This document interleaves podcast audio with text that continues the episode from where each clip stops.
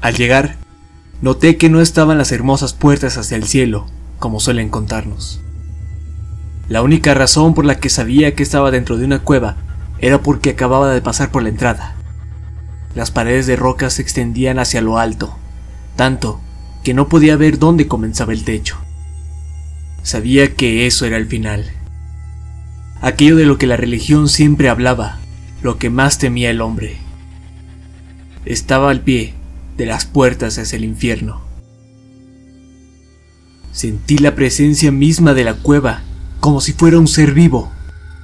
El hedor a carne podrida me abrumaba, me consumía. Entonces surgió la voz, vino desde adentro. Bienvenido. ¿Quién eres? Pregunté, tratando de estar lo más tranquilo posible. Tú sabes quién soy. Contestó aquella cosa. Y tenía razón. E-, eres el demonio mismo. Tartamudeé, perdiendo mi compostura. ¿Por qué yo? He vivido de la forma más dignamente posible. El silencio llenó el lugar y mis palabras se ahogaron en él.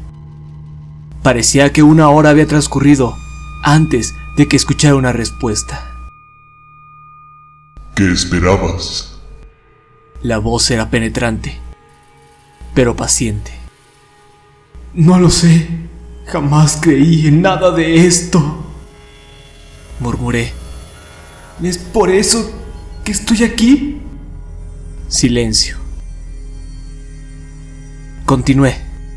Dicen que el engaño más grande que jamás hayas hecho fue el convencer al mundo de que no existes. No.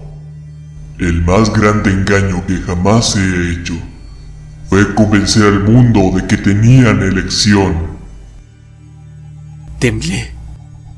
¿Quieres decir que no hay Dios? Y entonces, con las siguientes palabras, todo a mi alrededor comenzó a sacudirse.